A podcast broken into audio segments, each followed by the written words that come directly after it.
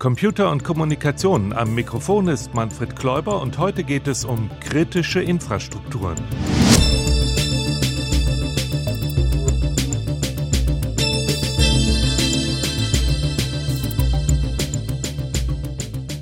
Ja, kritische Infrastrukturen, dieses Doppelwort, das hat wohl noch eine steile Karriere vor sich. Immer mehr wird ja darüber geredet, denn die Angst geht um. Terroristen greifen das Bahnnetz an, Naturereignisse führen zum Zusammenbruch der Stromnetze, der Telefonverbindungen oder der Wasserversorgung und zu alledem werden die Einrichtungen des täglichen Lebens immer stärker aus dem Netz bedroht. Sowohl Kriminelle als auch staatliche Hacker in etlichen Ländern bereiten sich darauf vor, über das Internet kritische Infrastrukturen angreifen zu können. Über diese Gefahr und wie wir uns dagegen wappnen können, darüber sprechen wir heute in Computer und Kommunikation. Und meine Gäste sind Manuel Artuk.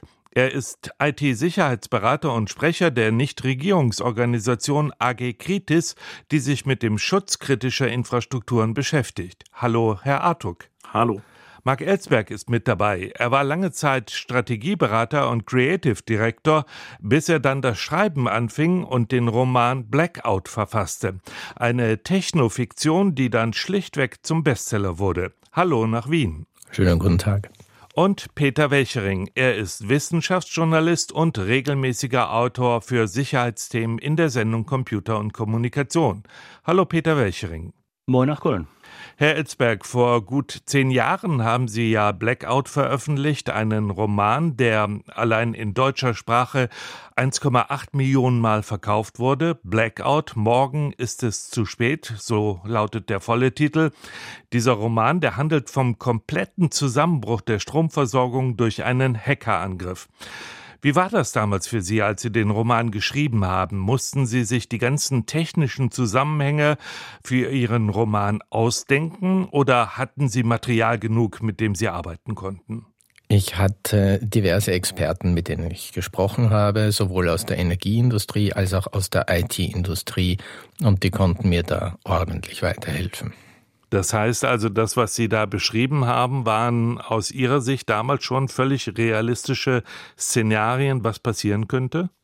Also sowohl die möglichen Angriffe auf die Systeme sind so denkbar, wobei die IT-Fachleute damals, die ich zu Rate gezogen haben, mir zahlreiche andere mögliche Einfallspunkte ins System genannt hätten.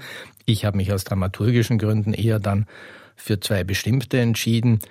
Und das Szenario, das danach folgt, ist auch so denkbar. Das wurde ja mehr oder minder parallel bestätigt durch eine Studie im Auftrag des Deutschen Bundestages, durchgeführt durch das Büro für Technikfolgenabschätzung beim Deutschen Bundestag, die dieses Szenario quasi parallel, als ich das ähm, für mich recherchiert haben, als wissenschaftliche Studie erstellt haben. Und das konnte man dann quasi schön nachlesen, dass die Beschreibungen des Thriller-Autors keine verrückten Fantasien sind, sondern äh, leider durchaus so denkbar sind. Unter anderem wurde Ihr Roman trotzdem auch in diesem Programm hier im Deutschlandfunk von einigen Kritikern ja fast schon als Verschwörungstheorien eingeordnet. Herr Artuk, wie haben Sie das damals gesehen, als der Roman Blackout auskam?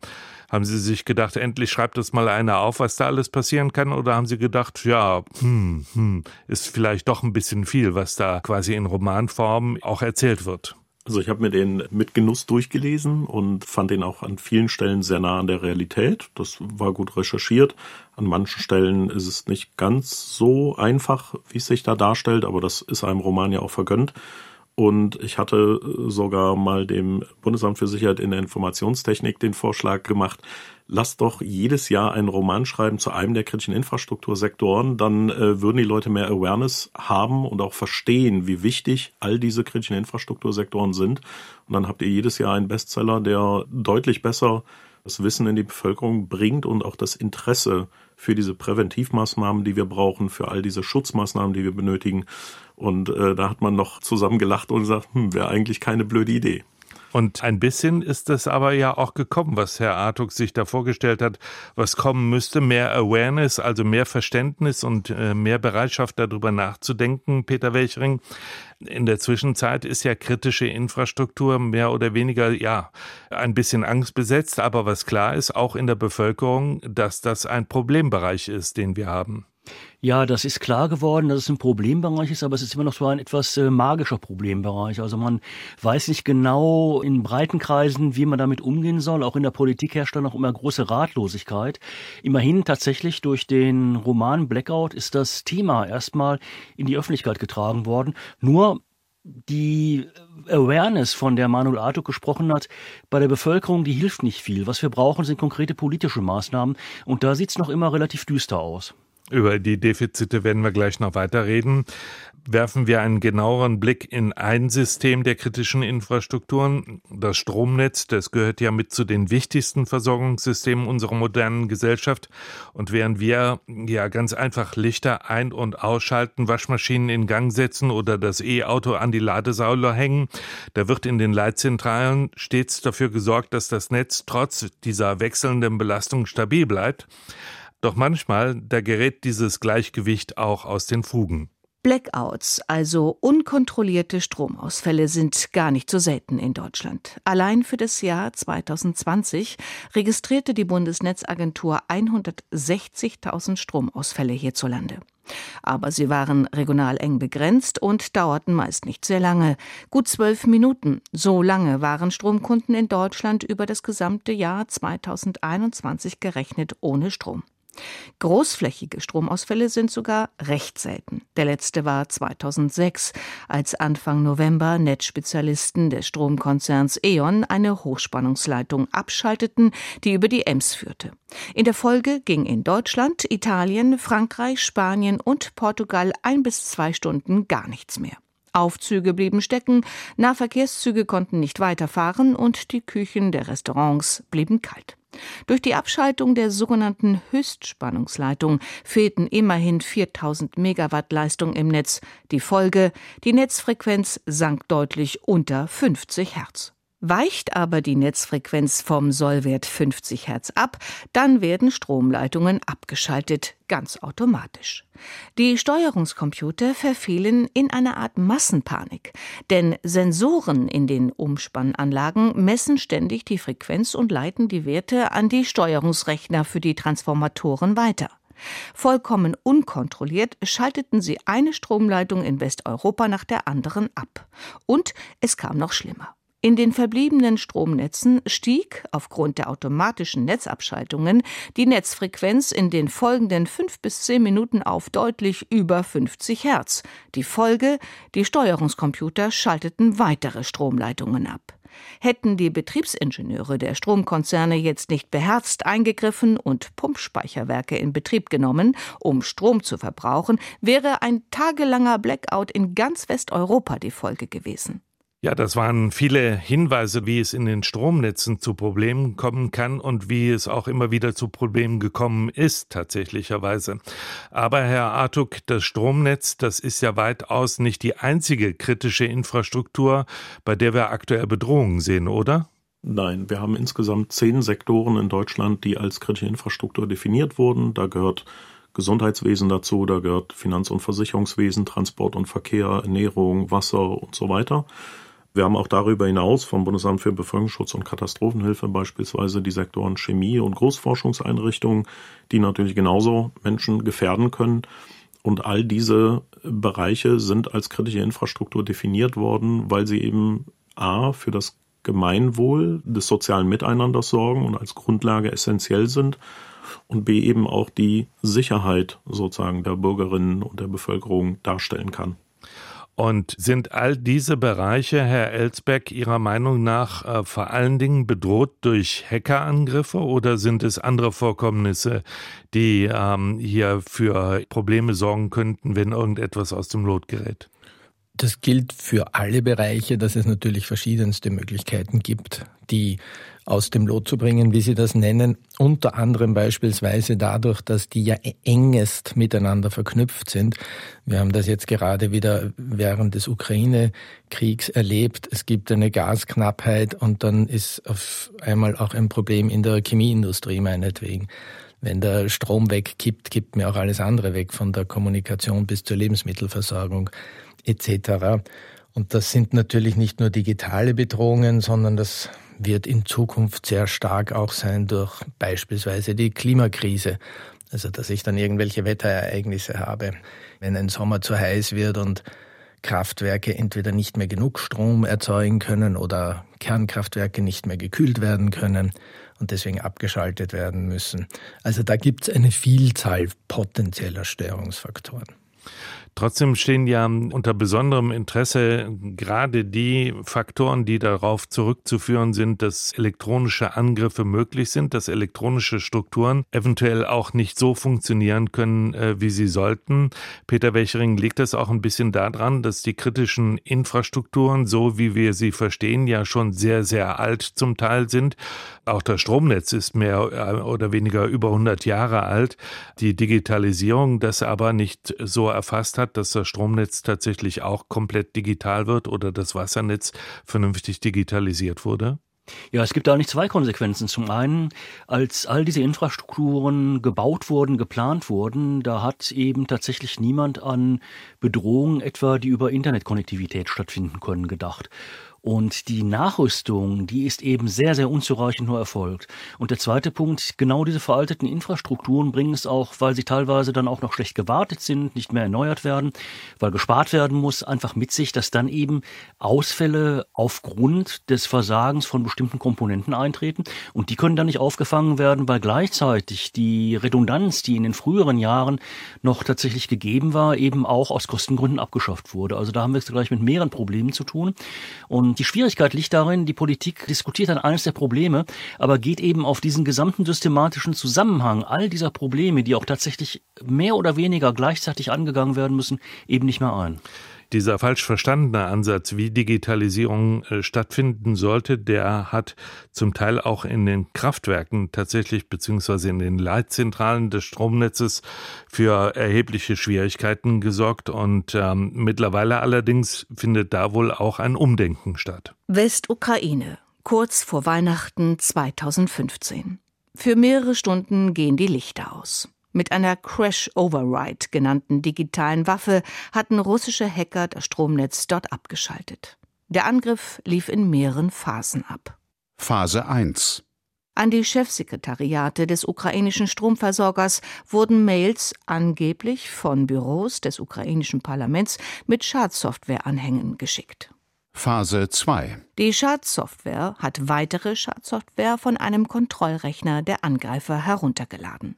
Dabei handelt es sich zunächst um Spähsoftware, die Informationen über das Computernetzwerk des Stromversorgers gesammelt hat. Phase 3 so entdeckten die Angreifer auch einige Schwachstellen, über die sie auf die Lastverteilungsrechner und die Kontrollrechner für Industriesteuerungen zugreifen konnten. Phase 4 auf diese Rechner hatten die Angreifer dann eine Software geschickt, die einige Prozesse des Systems für die Lastverteilung, die Stromverteilung blockiert hat. Daraufhin konnte das Stromnetz nicht mehr gesteuert werden. Es kam zu Netzschwankungen und schließlich zu Notabschaltungen. Die Stromkonzerne haben daraus gelernt. Sie haben ihre Verwaltungsnetze von den Produktionsnetzen getrennt. So können die sogenannten Produktivnetze nicht so ohne weiteres über Phishing-Attacken auf Sekretariatscomputer ausspioniert werden. Netzsegmentierung hat sich als wirksame Abwehrmaßnahme erwiesen. Außerdem wurde die Messtechnik in den Umspannwerken verstärkt und ausfallsicherer gemacht.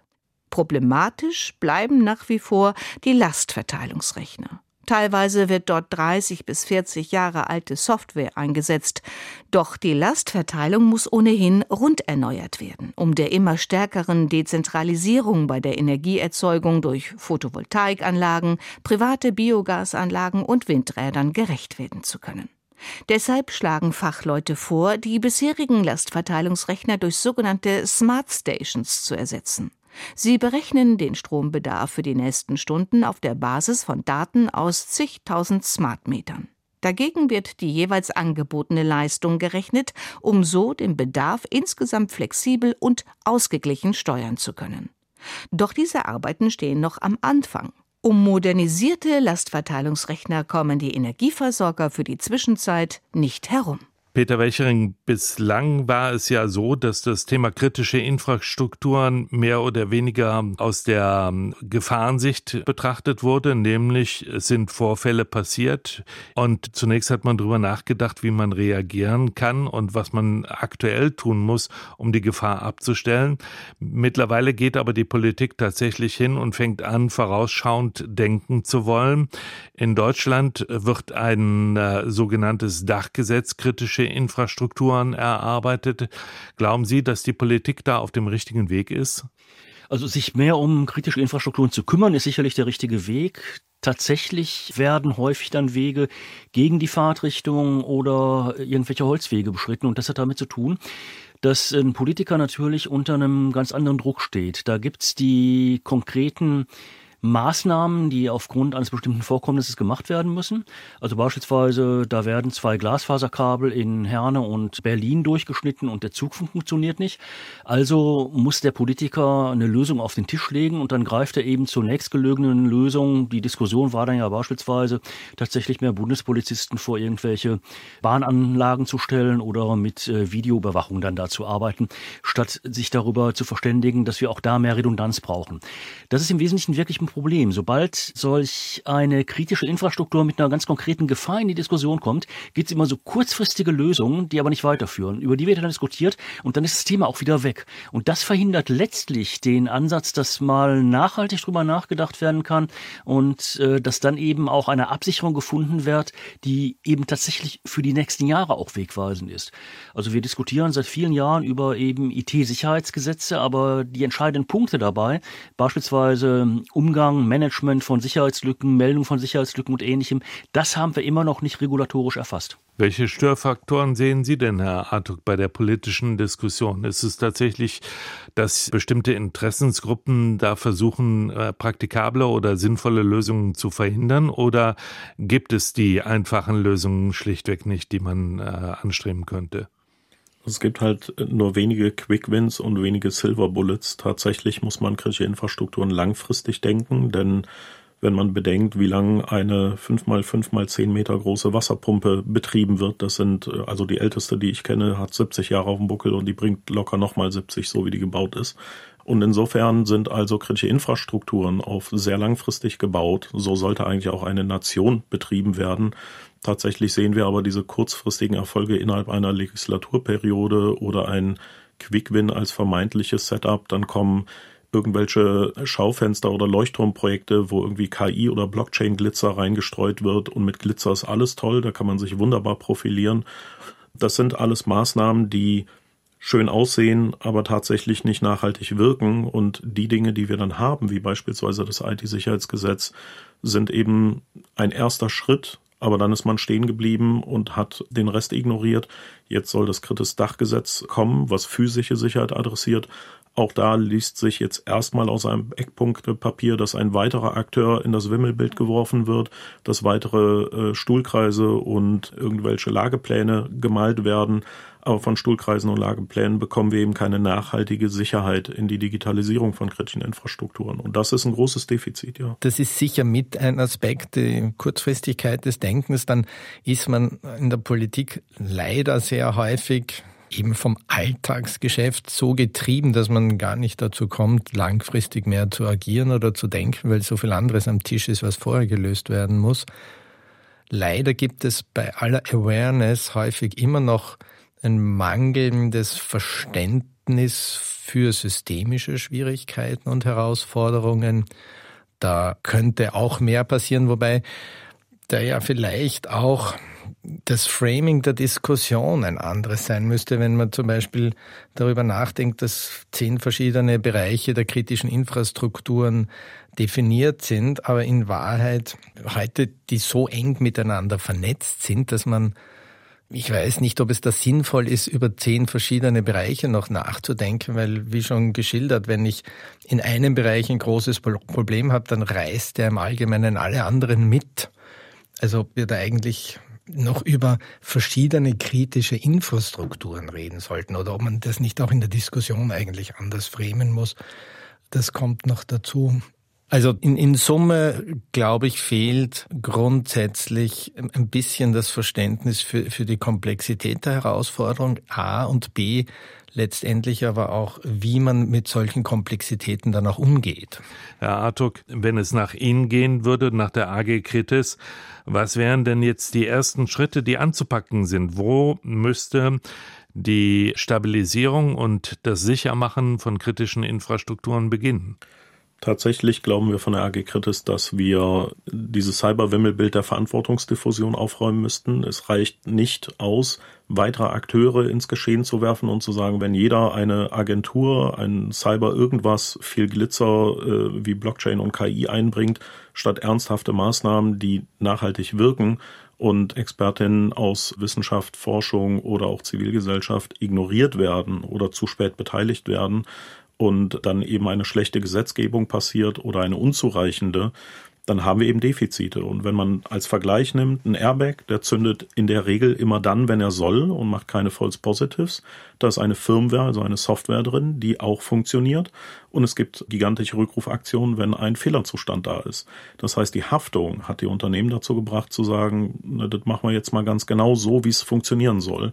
Wir haben keine Haftung, wir haben zu wenig Regulatorik und wenn wir vergleichen, das, was Mark Ellsberg gerade schon angesprochen hat, die Kombination wird ja schon unzureichend betrachtet. Im Einzelnen sind die Sektoren auch unzureichend betrachtet. Wir haben als Beispiel in den Wassersektor 5500 Wasserwerke und davon sind unter 50 als Kritis eingestuft und müssen Cybersicherheitsmaßnahmen umsetzen. Alle anderen müssen aus Gesetzeslage gar nichts machen und die meisten tun dann auch nichts. Das ist auch die falsche Signalgebung. So geht nicht gute Gesetzgebung. Das hört sich ein bisschen auswegslos an, Peter Welchering. Gibt es in der Politik tatsächlich keine Möglichkeiten, dieses Problem vernünftig strukturiert anzugehen? Sehen Sie das ähnlich auswegslos, wie es Herr Artuk gerade geschildert hat? Also ich sehe es ähnlich negativ. Ob das auswegslos ist, darüber müssen wir dann mal reden. Ich denke, dass tatsächlich die Zivilgesellschaft lauter werden muss und sich da auch noch ein Stück weit sehr viel stärker einbringen muss. Das passiert ja in Teilen auch schon. Also etwa, wenn man die Diskussion um das Bundesamt für Sicherheit in der Informations Informationstechnik sich anschaut, da gibt es eine sehr, sehr starke Debatte, endlich dieses BSI aus dem Bundesministerium des Inneren herauszulösen. Denn tatsächlich diese Unterstellung hat dazu geführt, dass das BSI eben nicht unabhängig arbeiten kann und auch nicht unabhängig prüfen und unabhängig Sicherheitsratschläge erteilen kann. Und wenn dann noch hinzukommt, dass eine bestimmte politische Vorgabe ist, das haben wir am Fall Kaspersky gesehen, da hat das BSI eine Warnung ausgesprochen, da gab es entsprechende Einflussnahmen des Innenministeriums, Ministeriums. Diese Warnung ist, was Antivirensoftware angeht, prinzipiell technisch, in technischer Hinsicht gerechtfertigt, weil Antivirensoftware sehr nah dran ist am Betriebssystem, da sehr viel passieren kann. Aber sie hätte dann eben für alle Antiviren Softwarehersteller passieren müssen. Und da brauchen wir eben unabhängige Behörden und da müssen wir in den nächsten Monaten, vielleicht ein, zwei Jahren auch sehen, dass wir die endlich durchsetzen. Wenn wir die tatsächlich nicht durchgesetzt bekommen, also tatsächlich auch die IT-Sicherheit nicht ähnlich unabhängig gestaltet werden kann, wie ein Bundesrechnungshof arbeiten kann, dann sehe ich allerdings für die Zukunft ziemlich schwarz, ja. Die letzte Frage geht an Mark Ellsberg. Herr Ellsberg, Sie haben zehn Jahre nach Blackout sich nochmal mit dem Thema beschäftigt und eine Kurzgeschichte dazu herausgegeben. Was hat Sie dazu gebracht?